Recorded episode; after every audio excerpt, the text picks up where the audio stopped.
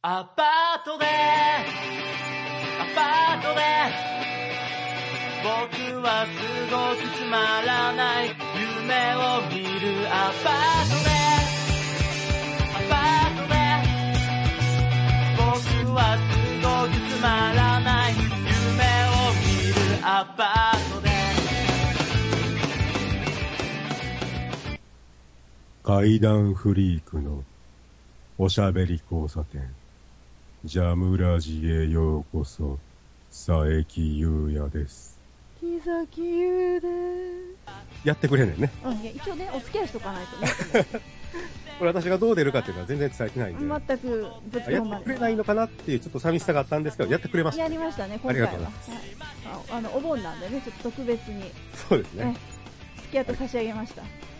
じゃあさ、私頑張ってきましたよ。頑張りましたかええ何をえあのー夜の登山、お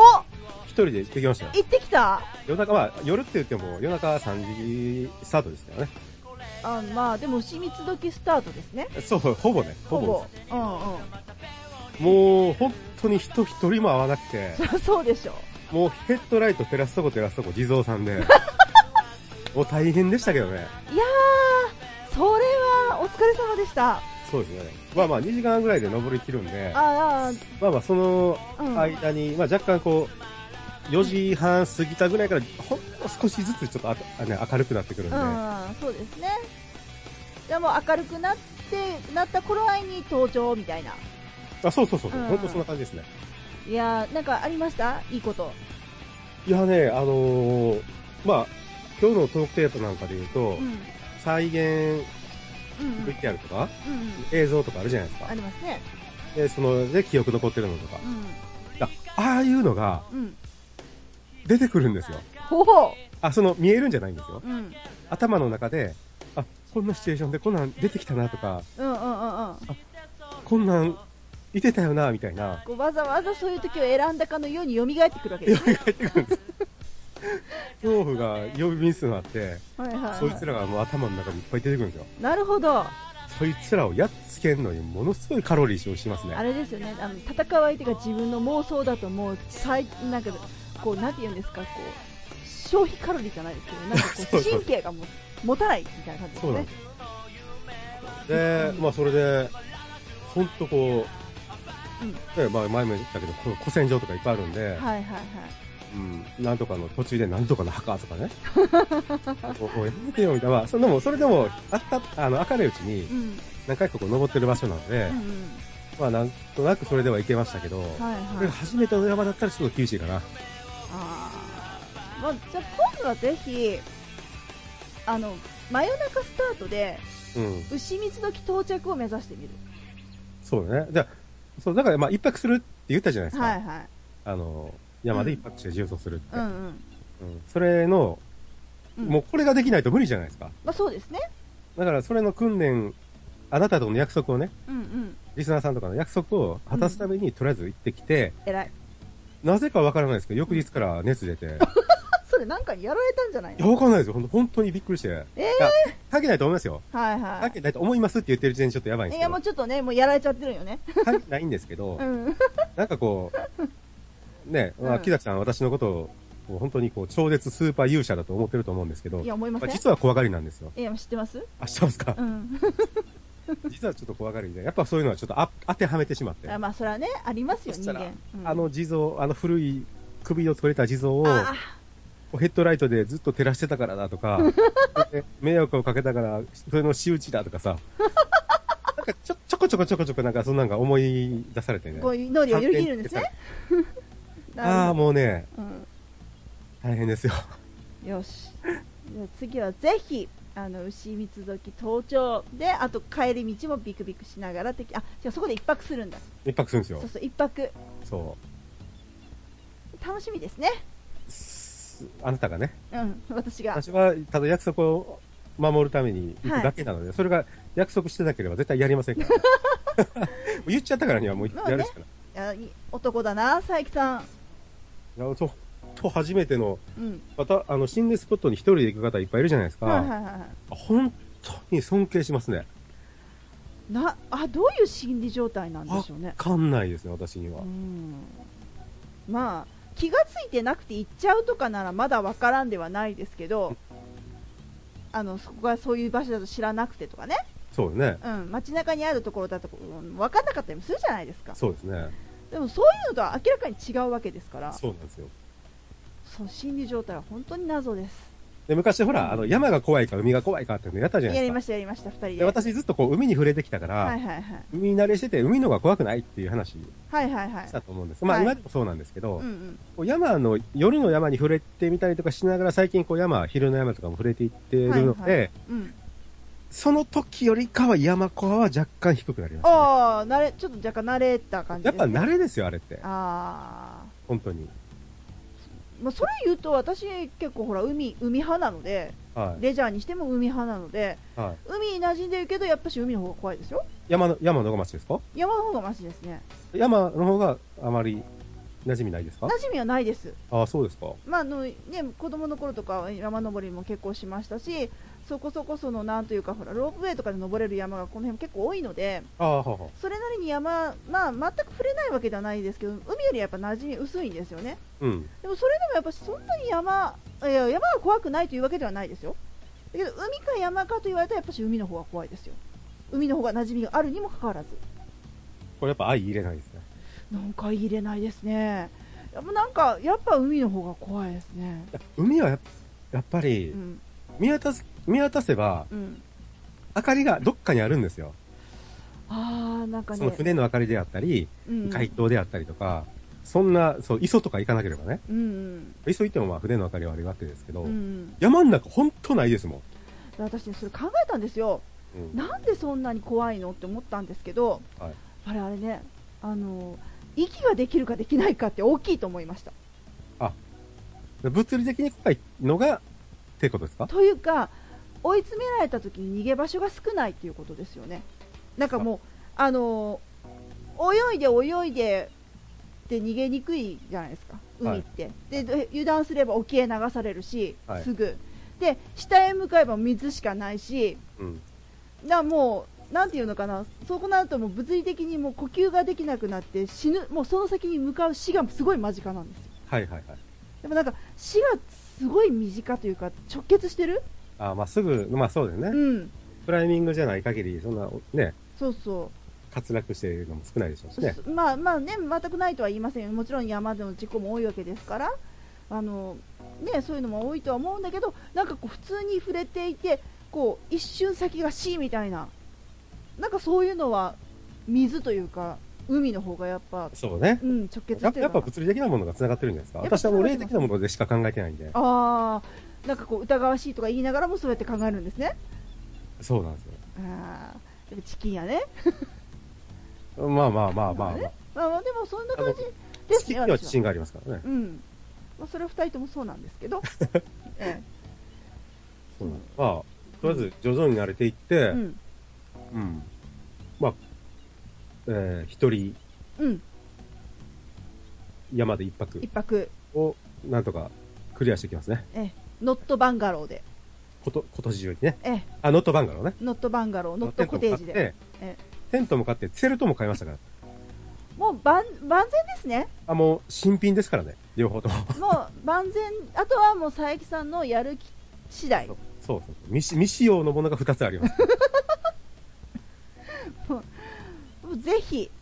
そうね。うん、頑張りますから。頑張ってくださあまいあまた報告させていただきます。ええ、楽しみにしてます。やつが出ても報告させていただきます。あー出ても報告してください。まず、あ今回は、あの、夜の山登って帰ってきたら熱が出たと。 なるほでど今も引きずってると。あそれはちょっとあのやられましたね、確実に。で、じ耳鼻科に行って、ええ鼻を吸われたんですけど、その先生が、うんあの、完全ド S で、私が、私がちょ、猛烈痛がってて涙流してるのを見ながらニヤッとして た。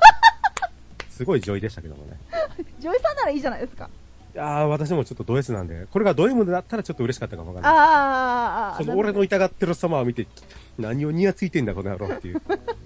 そっちの方にちょっと移行してしまったのあで。でもね、お医者さんってね、多かれ少なかれね、S な傾向ある と思う。本当穴、あの、鼻の穴の奥に、うん。副鼻腔に繋がってるとこに差し込んで、あー吸い出すんですよ。はいで、そはのい時はい。めっちゃ痛かった。痛っもう目、痛すぎて目閉じて、あで、薄めを開けたらめっちゃニヤついてるんですよ。あで、ーさらに奥に入れられてめっちゃ痛くて涙が出てきた時に、あパッて見たらさらにニヤついてるんですよ。あー幅洗浄の方がもうちょっとマシかなこの、この女医名と思いな がら。やられましたね。やられましたかで、まあ、あのー7月10日の現代、はいはい夕刊誌ね、うんに、あのーちょっと気になった記事があって、こ呪いのわら人形ってあったんですよ。うまあまあまあなんというか今今っぽいこの季節っぽい感じですねそうそう。あの、はえ、これなんだろうって気になってちょっと買ってみたんですけど、はいはいあの、なんか、えー、島根県で、うんえ警察が口頭注意って書いてたんですね。はいはで、また、ああ、これなんだろうなと思いながらいうんうん読んでたんです。まあ、ちょっと読んでみましょうか。はいはいえ、わら人形を木に打ちつけた男性が、警察から注意を受けて話題になっおよおて、知ってまよすいや知らないです多分これに載ってるとこだ、多分ネットでも流れてると思うんですけど、はいはいは4月16日に、市内の緑地公園の木に、わら人形が2体刺さっているのを小学生が発見。いはいは人形は、えー縦30センチ、いうん横20センチで、ほ地上、えー地面から1.5メートルのところにあった。うなるほど警察の捜査によって、市内の50代男性が打ち付けたことが判明した。あらららら捜査するんですね。するんですね 小学生の通報で警察が来て捜査するんですね。すごいですねねえー問題は人形の、えー頭の部分に切り取られた成人女性の顔写真が貼られ、うわあえー顔や胸に胸に複数の釘釘が刺さっていた、うわあえー男性と面識がある女性。これ絶対そうなんですよね。は見ず知らずのね、あ方を乗ることはまずないのうで、んまあそうそうですね絶対面識があるんですよねう。んえー彼が一方的に感情を抱いていたと見た見られている。は女性は県外に住んでいるので、人形を目撃した可能性は低い。ああーいやいやいや男性は3月頃、自分の気持ちを鎮めるためにやったと話しているそうです。てかそれ牛の国回り発見されたらダメですやんあ、これだから、売ってる時じゃないですよ。あ売ってる時じゃなく売ったのあんたでしょみたいな感じで言われたわけですねそうそう。私がやりました。気持ちを鎮めるためにやりま した。こういう気持思いちを沈めるためにわら人形って意味わからない。何があったんでしょうね。冷たくされただけなんでしょうね。ねえだからこれいやは、問題は逮捕されたわけではないってことですよ。あまあ注意ってねうんうんで、えーまだ記事が続くんですけど、はいはいえー男性は逮捕されたわけではないが、2007年には、うんまだこれ別の場所ね、うんえー別の人、うんえー2007年には岡山で、うんえー同僚女性に藁人形を送りつけた女が、はいはあい同僚女女性にか、はい藁はい人形を送りつけた女が罰金刑を受けている。ああまあそういうことですねこれなんかなんか知ってますよあ、知ってますなんか知ってますよえ、これ知らないでなんか覚えがあります送りつけたってす。あ、そうなんですね。うんで警察に捕まったみたいなのはなんか聞いたことありますねえーまた、うん四の国参りの、えー、藁人形セットは、えー十数年前からネット通販などで売られている。まあそうですね。まあそうですね生まれてますね普通に誰もが人形を飼って呪いをかけることができるわけだが、うんえー気になるのは犯罪性だ。うん東京地裁検事で、えー弁護士の、えーうん方が言う。あ名前書いてますけど、まあ、はいはいそれはで、罪に問われるとしたら、まず考えられるのが、えー刑法の名誉毀損と侮辱罪です。は人形を目にした第三者が女性のことをこんな仕打ちを受けるほどひどい人なんだと感じる可能性があるからです。えータレントの顔とヌードを合体させるアイコラで、えーうん名誉存在が適用されたじ、えー事件にも似ています。このほか脅迫罪の適用も考えられますあ。うんえーどこまでやったら逮捕されるのか、うんうんえー女性がよく通る道に人形を置いて見せつけたり、うんえー女性と共通の知人の前で釘を刺し、その行為が女性の身に入ることを認識している場合、うん脅迫罪で捕まる可能性が出てきます。はいはいえー猟銃や殺された人の写真を送りつけ、うんえーああ銃弾や殺された人の写真を送りつけ、えーうん次はお前だと暗示するのと同じ行為だとみなされるはずです。はただ女性が話を聞き、えー体調を崩して寝込んでも脅迫罪以外の罪に問われることはないと思われます。あはあだから、あの、まあ、簡単に言うとそこですよね。あ呪い罪はないっていうことまあそりゃそうですねでえす。いえくら精神的苦痛を受けても呪われ、ね、なんかそれで何が起こったとしても、うん呪われたんですとは訴えれないってことまであすね、因果関係がね証明できないですからねねえまあ結局訴えれるのはその辺だけだっていう。な侮るほど辱とか、脅迫罪とか、えうんまあ、どっかね、入り込んだらうん不法侵入罪とかね、うんそんなんでしか捕まえられないんだなっていううんなるほどで、今回も注意だけですからね。ああわら人形ねそうです。まあ、こうこういうふうにね、記事になるぐらい、うんまあ、あっちゃこっちゃであるってことですからね。まあだって結構売れてるらしいですからねあのわら人形というのはねねえまあまあなんですかでもすごいよねその牛の国参りをやろうというえ。あ、そうそう、それもすごいそうそうう、んそうですよね。うんだって普通にやろうと思っても絶対、もう山に入ることすら嫌ですもんね。そうそうそうそうまあそれをね今の佐伯さんはやろうとしてるわけですけども普通にや,、まあ、やってきたわけですけどねね、だってこうさただでさえあんまり、ね、入りたくない夜の山に入りえ。うん。わら人形を打ちつけうん。呪いの言葉吐きうん。旗から見たら吉ピーですよ、完全にね。ええまあ旗から見られないようにしなきゃいけないわけですけど、まあこれこれはやっぱり相当な裏恨みというかまあ原動力が必要ですよね、そうですね。これを行動に移すって。うん。まあ、今日は、はい。階段特集ということで。はい、なのであのそうなんですよ今日怪談特集でテーマトークというか、まあ、テーマが一応それらしいものとそれっぽいものということで、えー心霊心霊探検とか再現 VTR とかで実際に映り込んだもので印象に残っているもの、はいというお題でした、はいたくさんいただいてますお便りはいであのーねこれよかったらちょっと本当にたくさんいただいてるんですよ今回なのでよかったらちょっと佐伯さんに紹介していただいてもよろしいでしょうかえー、はい、わかりました。はいちょっとねあの女優さんに話吸われた後で大変だとは思うんですけどいやいや、大丈夫です よ。えーテーマトークが、えー心霊体験などの再現 VTR や、うんえー実際に映り込んだもので、えー印象に残っているもの、はい、まあ、あの、監視カメラとかね、ああいうのでもそう結構ですってことですね。はいえーまず、行きましょう。はいお、来ましたね。オレンジの力さはいん。いつもありがとうごありざがいとうごまざいす。ますえー今、思い出したことなんですが、前に呪いのビデオとかそういう系の DVD をレンタルして見ていたときに、映像を見てて、右側が気持ち悪くて仕方なかったら、仕方なかったから、案の定、そこらで人が映るんですが、撮影者は気がつかずにそのまま通過し、えその気持ち悪い右側の場所の裏側の階段を降り始めたら、また同じ人が映るみたいな映像でした。えそういう DVD なので、見るたびに分かりやすく説明するんですが、えーその DVD の終盤の長い階段の先の方にも、さらに同じ女性がうっすらいるんですが、えー VTR では全く触れずに先に進んで終わったんです。どう考えても説明しないのがおかしいというものがあり、えー不思議で仕方ありませんでしたよ。なるほど。ほあ、だから、お分かりいただけただろうか。うあっていれでうすね後に説明がないってことですね。大丈夫ですねつまりあの編集している人すら気づいてないというようなことにオレンジの力さんが気づいてしまった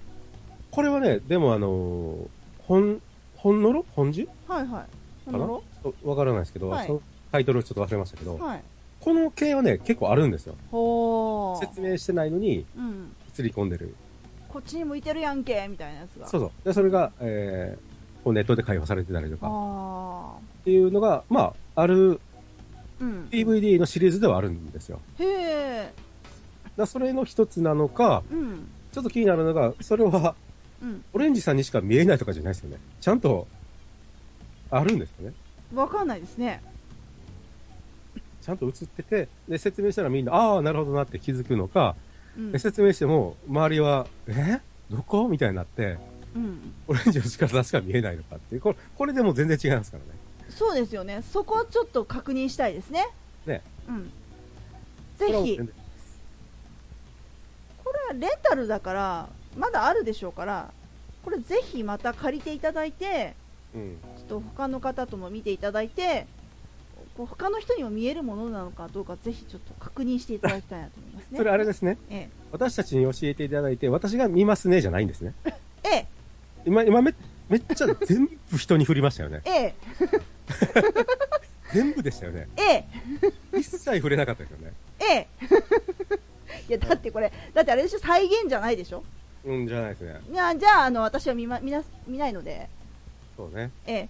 私もあの、本当はね、あの、がっつり見るんですけど、まあええ一人でちょっと山に入っていかなければいけないと考えると、やっぱれ見ない方がいいのかなって。やっぱりこれはオレンジの力さんに課せられた任務ですよ あ、もしよければタイトル教えてほしいですね。ああそうですね何巻のうんえ DVD ボール何番の、うんえータイトルと。タイトル、まもあし見ないんですけど他にあの興味ある方が見てみられると思いますので、あ、できればあの、はい、ミクシーの方にね、ぜひよろしくお願いします、お願いします。はい、あの皆さんで、ね、できれば、ね、考察していただければと思いますので、そうね。はい、あの私はあのその結果を楽しみに聞くだけなんですけどあ、映ってたよとかね。あそうそうそうそうそうそういや、うん、見えわからなかったとかね。そうそうそうその結果のみ聞いて私判断しますのでえよろしくお願いしまお願いしますす。はいお姉さんお願いしますよ。お願いしまはい、次行きますす。はい通りすがりのジャムラジファンさんです。はいえー木崎さんと、久井清也さん、はじめまして。動画と生放送にコメントをしたことはありますが、メールは初です。あ、そうなんですね。これね、あのー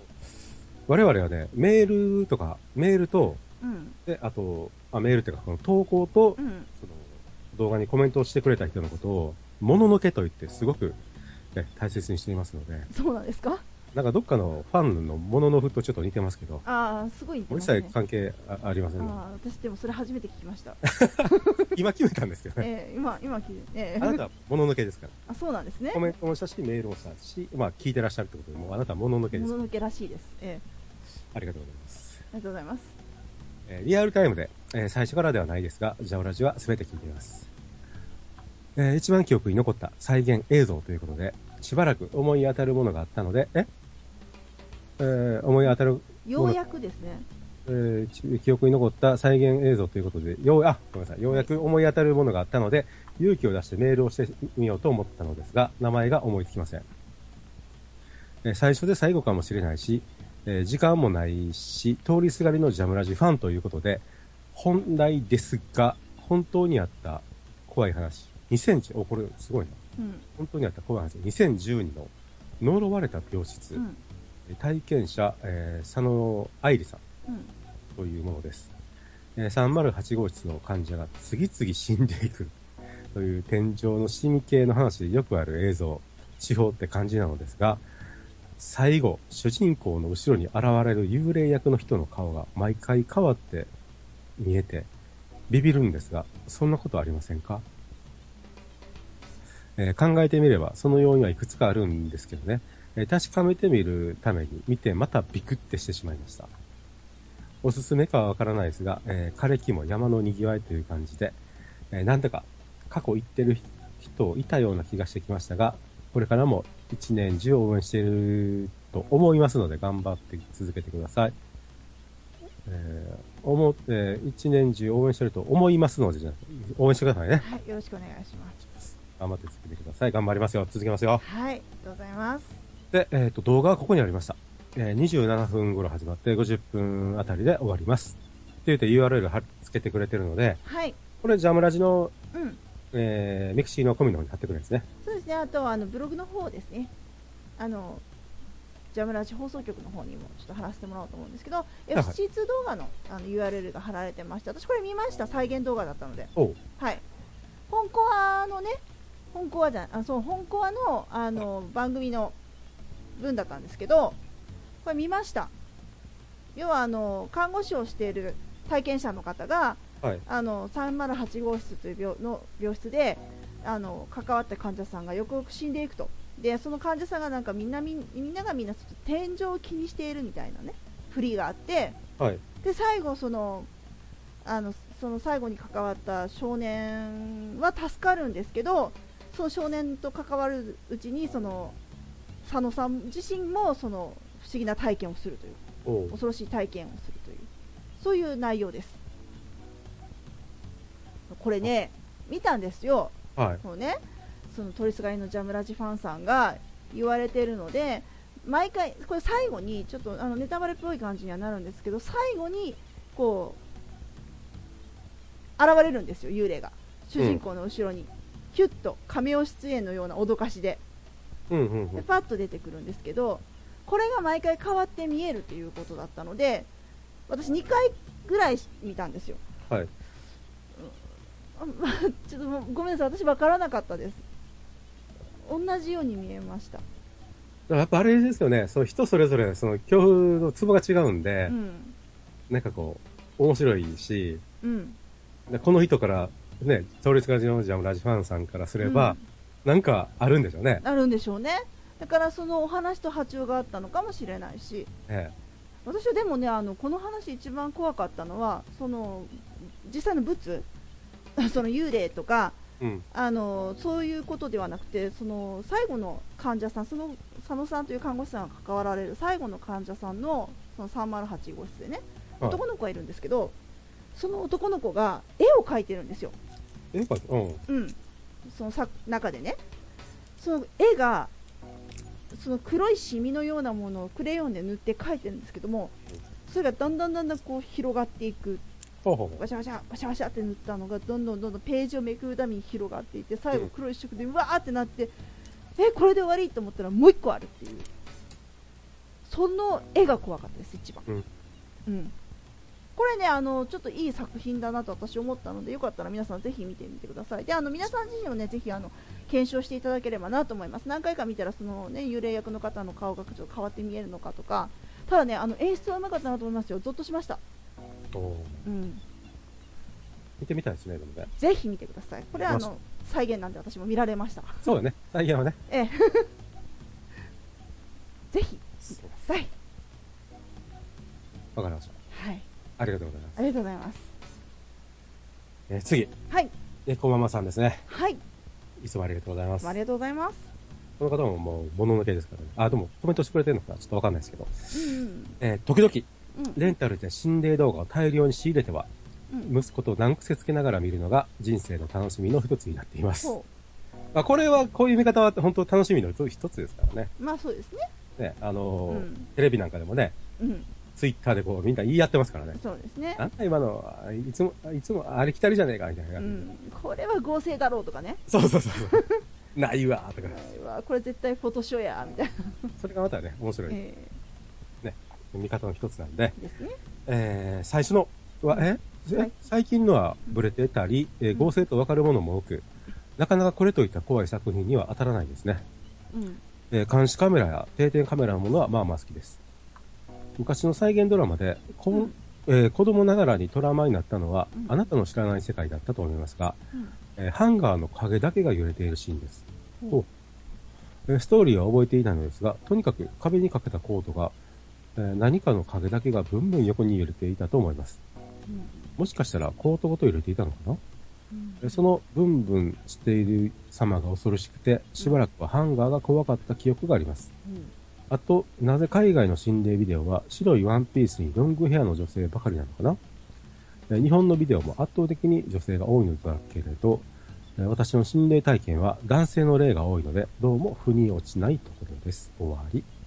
はいさすがですな。ですね。私は実体験でうん男性をいっぱい見てるんだよ。なるほふざけるんじゃね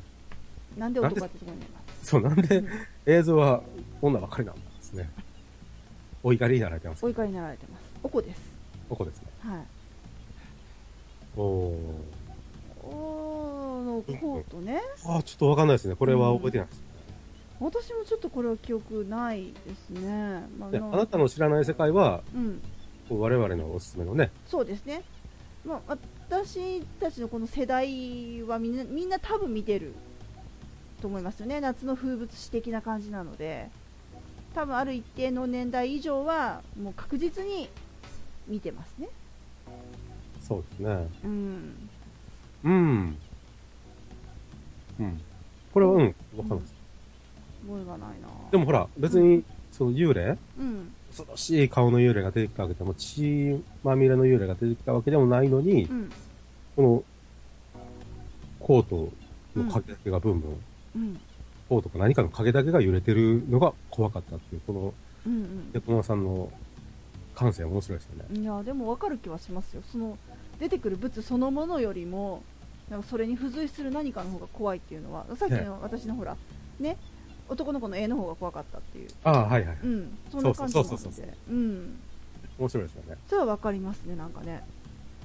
いやでも何の話だろうちょっとちょろっと検索かけたけど分かんなかったんですよねうん、うん、うんう。んなんでちょっとまたもう一回しもうちょっと調べてみようかなとは思いますねなんか海外の心霊ビデオのその白いワンピースのロングヘアうんうんそれもなんか貞子号の方が圧倒的に増えましたよね。ですよね多分そういうことだと思いますよね貞子号にほんと増えました。あとなんかあありましたけどね、うんちょっと忘れましたけど、それも貞子の後に出てきたホラー、うんうんあ海外もののホラーでしたけど、うんうんやっぱり白いワンピース着て、うんうんうん髪の毛だらんと下に垂らしてっていう、うんうん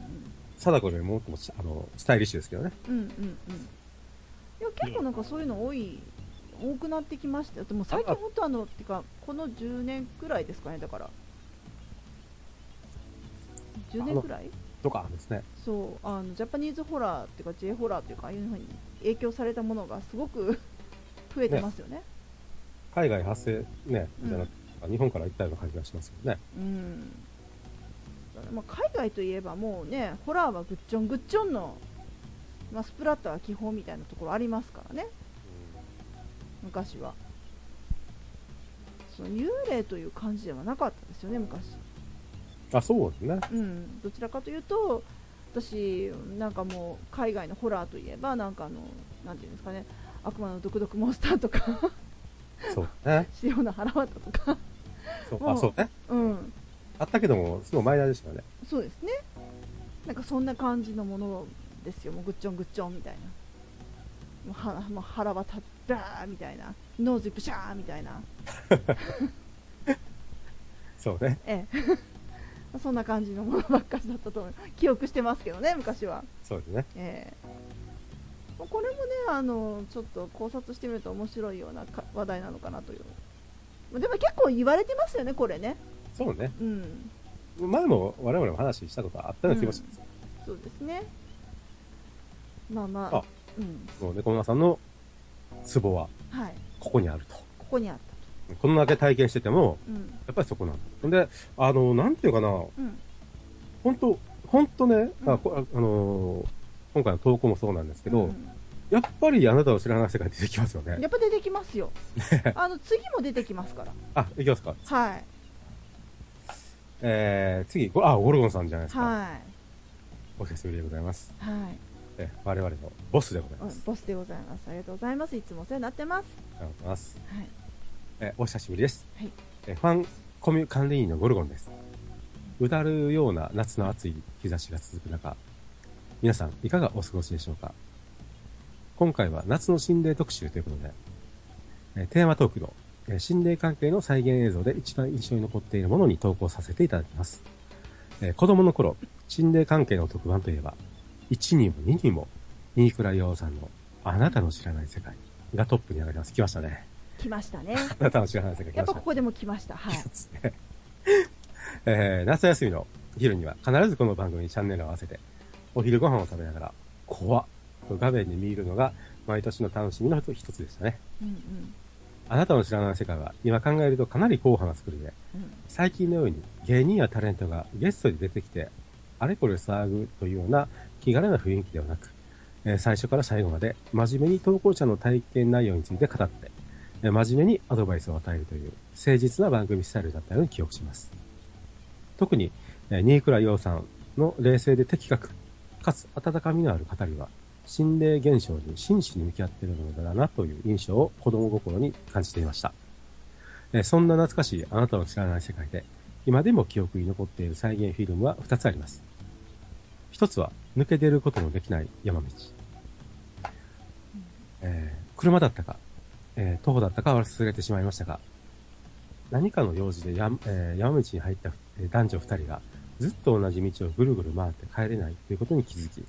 えー恐怖におののくという内容。えー山道で迷って同じ道を行ったり来たりするというのは、えー普通の遭難事故でもありがちな話なので、今考えると、この体験者が本当に心霊現象によるものだったのかどうかはかなり怪しいとは思いますが、えーこれを見た子供の時の私は本当に怖いと思いました。中でも再現フィルムの中で、えー出てくる山道の途中で、ええー出てくる山道の途中で立って、二人をじっと見つめる怖い顔をした女の人の幽霊のようなものが本当に怖かった。えーこの幽霊が出てくる山道のシーンになると、必ず同じショットが使い回しされているにもかかわらず、あ、そうなんですね。もえーそんなことを理解できない純粋な子供時代には、まさに顔を両手で覆いたくなるほどの怖さがありました。あれが単なる番組上の演出だったのか、本当に体験者の実体験だったのかは、今となっては確認する術はありませんが、その後、なんとか山道を脱出できた、えー体験者でしたが、スタジオの出演者に何を、何かを相談するということはなく、えー単なる怖い体験談として投稿されていたように思います。大人になって、ハイキングで山に登ったり、車で、えー山道を移動するとき、えー時々ですが、この時の話が頭に浮かんできて、頼むからそのまま進んでくれと、前に広がる道にあって、心の中でお願いすをすることが何度かありました。えー幸いにも迷ったことは今までに一度もありません。えーもう一つが、恐山からついてきた幽霊です。青森の恐山に行った人が、そこで幽霊、えーそこで見た幽霊を家の中でも見るようになったという話。えーこれも詳しい内容は忘れてしまいましたが、とにかく家の仲間についてきて、体型者にまとわれつく男女の幽霊の似たという表情がすっごく不気味で怖かったのを覚えています。えー特に今でも記憶に残っているのは、部屋の中で佇む幽霊の嫌な感じ。あれは鳥肌が立ちましたね。あれを撤退させることができるなら、般若心経でも、えー真言でも、ご500回ぐらいを唱えてやる自信はあります。確か、江戸時代くらいの古い芸者か、その恋人の幽霊だったとかで、お祓いをしても全く効き目がなく、一体どうすれば彼,、えー彼らを元にいた足を戻すことができるでしょうかという内容でした。えーそれに対して、えー、新倉洋さんや霊能者が、どういうアドバイスをしたか忘れてしまいましたが、今思うと、あなたの知らない世界、再現フィルムに出てくる幽霊は、どれも本当に不気味でした。どう不気味なのかは、うまく言葉では説明できないのですが、えー最近の心霊映像に出てくるような瞬発的な怖さとは違った、じっとりとした怖さがあったように思います。えー残念ながら、三倉洋さんは、えー数年前に亡くなられてしまいましたが、えー今でもあの語り口と静かな表情は深く記憶に残っています。また、ああいった真面目な心霊系の番組を復活させてほしいなと思いますね。もし今なら、誰が新倉岩さんの位置を占めるんでしょうかね。えー今年の暑さは例年になく格別です。どうかお二人とも、えーお二人も、リスナーの皆さんも、熱中症にはくれぐれも気をつけてお過ごしくださいね。ではでは、失礼いたします。コルコン。はい、ありがとうございます。おーこれ二つとも、うんあなたは知らないですか、ですね。やっぱりね、あのーまあその、あなたの知らない世界の秀逸さっていうのが一つあるじゃないですうか。んうんプラス、うん。うん、やっぱね、子供時代に見たものが記憶に残ってるそうですね。っていうのも一つですよねう。ん。だってあのもう定番じゃないですか夏休みの。うん。もしくも昼時でしょ。はい。あれ確かあのお昼のワイドショーか何かの1コーナーみたいな感じでしたよね長い時間でしたけど違いましたっけあのね、私もちょっと子供すぎて覚えてないんですよなんねか。ワイドショーの長いもうあ、お1時昼間やってませんでしたっけあれ。なんかほらお昼のワイドショーのねあのー長いじゃないですか時間がはワイドショーの時間ってそれの確かまあ長い時間を取った1コーナーだったと思うんですよあの真夏の特別企画みたいな感じであ連日あ。おお送りしてますみたいないはいはいはい。あ、そうかそうか。うん、確かそんな感じだったと思うんですよね。であの夏休みのこの時期はもうこれを見ながらみたいなのが定番でだから絶対ほらワイドショーだからつけてるんですよねどのご家庭もはいはい。でだから、まあ、自動的に子供たちが見てそれをずっと覚えてるっていう、そうね。うん、確か親はほんと好きでしたよね、ああいうの。うん、絶対見てましたもんね。見てました、なんか帰ったらついてた記憶はありますけどうね。ん、 あのだからってすごくどれを覚えてるっていうのは残念ながら私そんなにないんですけど、うんただでも怖かったし、あのー今でもああいう番組がまたないかなとは思ってます。うん、そうね。うん、なんか、じゃあ私全然これ知らなかったんですけど、うん、数年前になんか、新、あなたは知らない世界みたいなのあったんですね。あったんですね。いや、わかんないですよ。うんその、全然見てないんで。うん、再現 VTR だけかもわかんないしう、ん、鬼倉岩尾さんみたいなポジションの方は、入れているかどうかすら知らないですよ。おーあったんねですか。詳しいからした、バッターからしたら、お前らそんなの知らんのかみたいな話なんでしょうけど。ええいや私もなんかこの辺のもうなんていうんですかね心霊特集っていうともうなんか、えー、とそれこそ本本コアうん。が後にあってあんまりあれは見てないんですけどあとあのアンビリーバボーああ、そうね。近年はなんかもうそんな感じなのかなと思ってたのでいやーでもやっぱあなたが知らない世界は根強いですよそうなんですよね。多分だから30代の半ば以上の人とかだったら割と子供時代によく見てたんじゃないかなと記憶が残るぐらいのね子供時代によく見てたんじゃないかなとは思いますけどそうですね多分わうんあ、30代前半でもしてましたけどね。あそうですかうん。多分でもそんな感じなのかななんなんでしょうね。そう、わかんないですよ。それは、なんかこう、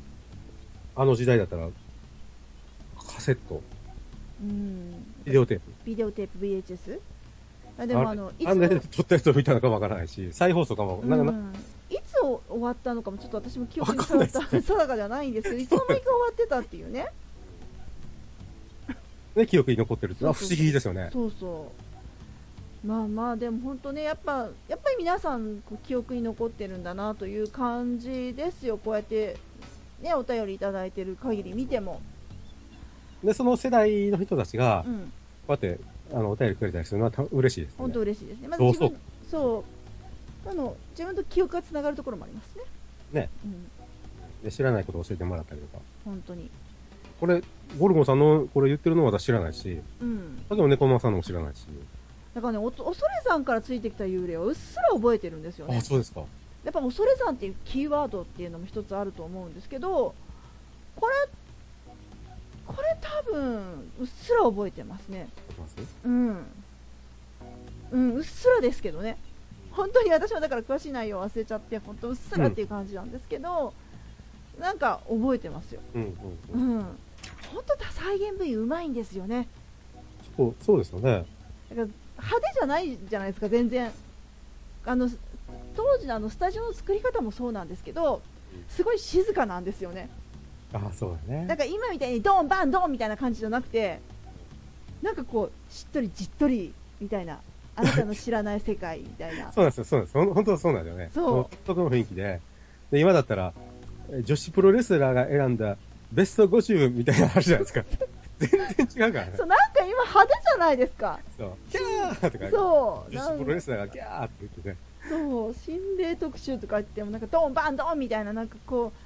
うすっごいこう盛り上げて盛り上げてなんだろうなお化け屋敷的な怖さあ、そうそうそうそうう。んだから、あなたの知らない世界こっち任せですもんね。そうそうそうそうで、今のやつはもうワイプとか出してう、ん怖がってる様、芸人が怖がってる様をね、そうそうそうえして、ほら怖いだろうって、そうどうだ怖いだろう。う。そう怖さの押し売りみたいなねそうそういうのじゃなかったんです全よ然違う。ただひたすら淡々と見せて怖いでしょみたいなどうですかみたいなそうね。もうなんか本当にあの答えがない感じですよねあれ良かったなと思いますやっぱって、なんかモヤモヤしてるってそうね。もやもやしてでうわ怖えってだから答えがないからこれで解決したとかもそんなにないしなんかアドバイスとかしてるんだけどそれが本当に解決したかどうかわかんないしだからもうなんかずっと怖いまんまなんですよそうな今のやつだったら、ああ、あ、終わった終わった。 そうそうそうはい、じゃあじゃあだけど、その当時のは、うん終わった。え、でもあれ何だったんだろうね。そうあれは、ひょっとしたら、とかね、余韻がすごかったもんね。いやだから昼に見たにもかかわらず夜のトイレが怖いんですよああ、怖い怖い怖 い。ちょていうあの、ああ、もうあら、そうなんですよ。そうあれで、2階から下のトイレに降りなかったって漏らした男ですね。 あら、ちょ、思い出した。この野郎。本当漏にらしたじゃねえか。本当わかるわかるでも本当怖いんですよ怖いんですよ。うんあのね昼間に見たにもかかわらずですよ別に暗い夜夜に見たとかそんなんじゃないのに真っ昼も明るい中で見てるにもかかわらずずっと夜まで引きずってて夜中のトイレが怖いあれね、ねヒーローなんですよ。本当にもう皆さんも覚えありませんか漏らした人いません他にもいや、これ私だけだと言って。 いやいるかもしれないじゃないですかわかんないですよいるいるってもしかしたら皆さん言うかもしれないこれカットうん漏らしたとこカットしておいてくださいやしませんい。いや、しないですか そうこんな美味しいとこカットしませんよでもまあね立ち漏らししてましたからね。ねまあでもあのこんな風にいろんなお便りいただいたんですけどもはい。あの佐伯さんはどうですかこの再現部位とかでんその再現部位とかうんその実際の投稿映像とかで印象に残ってるものみたいなああ。投稿映像はね、なんか、初め、よく見てたんですけど、うんなんか後半ちょっと見なくなっちゃったっていうのがあるんで、はいあー私はまああなたの知らない世界だと思うんですけど、うんあの、なんか、猫の、うん黒猫のうん再現 VTR だったんですよ。黒猫を舞台にした。うんで黒猫もね、確か、うん付き合ってる男性か、うんなんかに殺されてしまうんですよね。はいはいはで、それの毛を触った時に、いうんなんか、ミャーンってなんかこう、取りつかれてしまって、その飼ってた女性が。はいはいはうん。多分それで男性に仕返ししていくようなあはあは映像だったと思うんですけあど、うんうんそれがすごく、その、取りつかれたり、黒猫が取りついたっていうのがすごくこう怖くて、うんで、それ以前からなんか黒猫って不吉なものだっていう、うんうん刷り込みもあって、しかもその映像が来て、うんうんそっからしばらく黒猫がめちゃくちゃ怖くて、ああで夕方以降に黒猫とか見たらもう、あ来た来たって遠回りしたりとか、ああはあはあはあはあ帰るのがね、はいはいもうまっすぐ行きゃすぐなのに、うんもうすっごい遠回りして帰ったりとか、うんうんうんなんかこう、黒猫が歩いてきたら、うわうわこれは取り付くんだとか思って、うわーって走って逃げたりとかだからそんな状態になってたことがありましたね。ああ純粋だった佐伯少年がそうですね。なるほど貴様の運勢だと、あなたは知らないかせいか、漏らされる わ、遠回りさせられるわ。君のせいだぞ。まあそんなこと言うてもね、まあ、向こうからしたらしてやったりですよそうね、勝手にみたいな言っとんだってね。 そうそうそうそうひなきさんいどうですかや私ですねあのだから前そのこの、ね、テーマトークしましょうっていう話をした時にちょろっとだから前回のジャムラジオも言ったんですけどその巨フェンスの時のその下から当てられるライトライト演出的なものがずっと怖くってっていああうそんな話の内容をすごく覚えてるとかそんなんじゃなくてないけどうん特にそういうその演出が怖くってっていう話をね前回したと思うんですよ。はいはい。であのあなたの知らない世界をどんなに怖かった怖かったと思っても私あの内容詳しく覚えてなかったので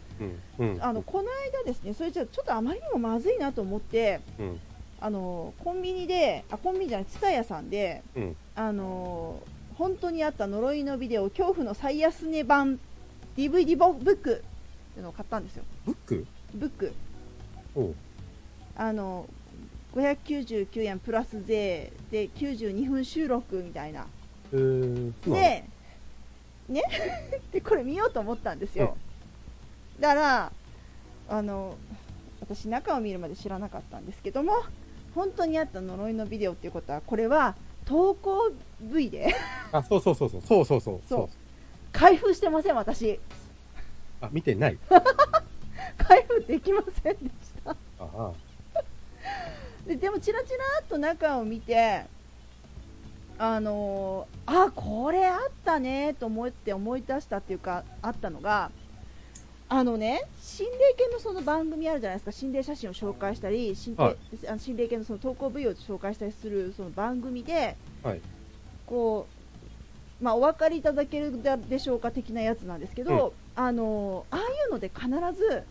こうなんかぼんやりしたここに影が映ってますみたいなのにこうわざわざその影にこう枠線というか例えばここに人の顔が映ってますだったらその顔を線で描いてあげてる親切にああ、はいはい。分かりやすいように、はいここにほら目があって口があってみたいなだからそれがなかったら何が映ってるのかよくわからないのがその線が入ることにより顔になってしまう的なね、その線が怖いなと思ったんですよ子供の頃子供の頃ねはいはいはい。その線が怖くて。だからなんなんでもやもやってしてる間は何かが何かがよくわからないわけですよ、うん。あなんかもやっとは映ってるなとは思っても子供心にいやこれ別に何も見えないけどなと思ってたらその、ね、線が入ったら今までもやもやとして何かわからなかったものがなんか途端にこう鬼のような女性になったりするわけなんですよそうね。その線が怖いと思ってましたなんかそうこれつきものだけど今見てもなんかそのもやっと映ったものよりもこの線で描かれた顔の方が怖いわボケと思いますそれはやめろと。そうでもそれが、それがないとわからない。まあ、そうそうそうそうでということはだ誰が見たってその心霊写真ってわからないってことなんじゃないのってちょっと思ったりもするんですけどまあまあそのねそれがちょっと私はあの記憶というか印象というかああるある的な感じで残ってますねなんななんだったかなもう立て続けにそんなのがこうもうこれわかるだろうかみたいなので多分お分かりいただけるだろうかみたいなやつだったと思うんですけど、うん立て続けになんかそれを見た時にお前それ線が入ってる方が怖いやんけって相当思いましたもあれはでもありがたいですけどね。んまあ本当わかんないですもん。分かんないでしょこれが何を映ってるかなんて分かんないじゃないと思いながらでもそのままにしておいてくれればただのもやで済まされたものがそれが入ることによってなんか男性だか女性だかになっていくわけですよあおでも本当になりますよね。そういやだからあそれ確かに確かに。そうそれが怖いんですよいやもう嫌だなと思ってなんかそれそういうイイメージインシイメージとか印象とかそういうのがなんか強くは残りますよねうんうん。うんまあそういうのが怖かった。そうそうそうで今そのその中身は開封はしてないんだけどあの冊子の中にこう DVD が封入されてるんですよねでその冊子をパラパラっとめくった時にその写真に線が入れられてるのをふっと見て思い出したんです、あなるほどね。うん、ああそうこれこれこれやこれこれえー、あ見てないけど。そう中は見てません、もったいないですね、でもね。えもったいないですね。うん、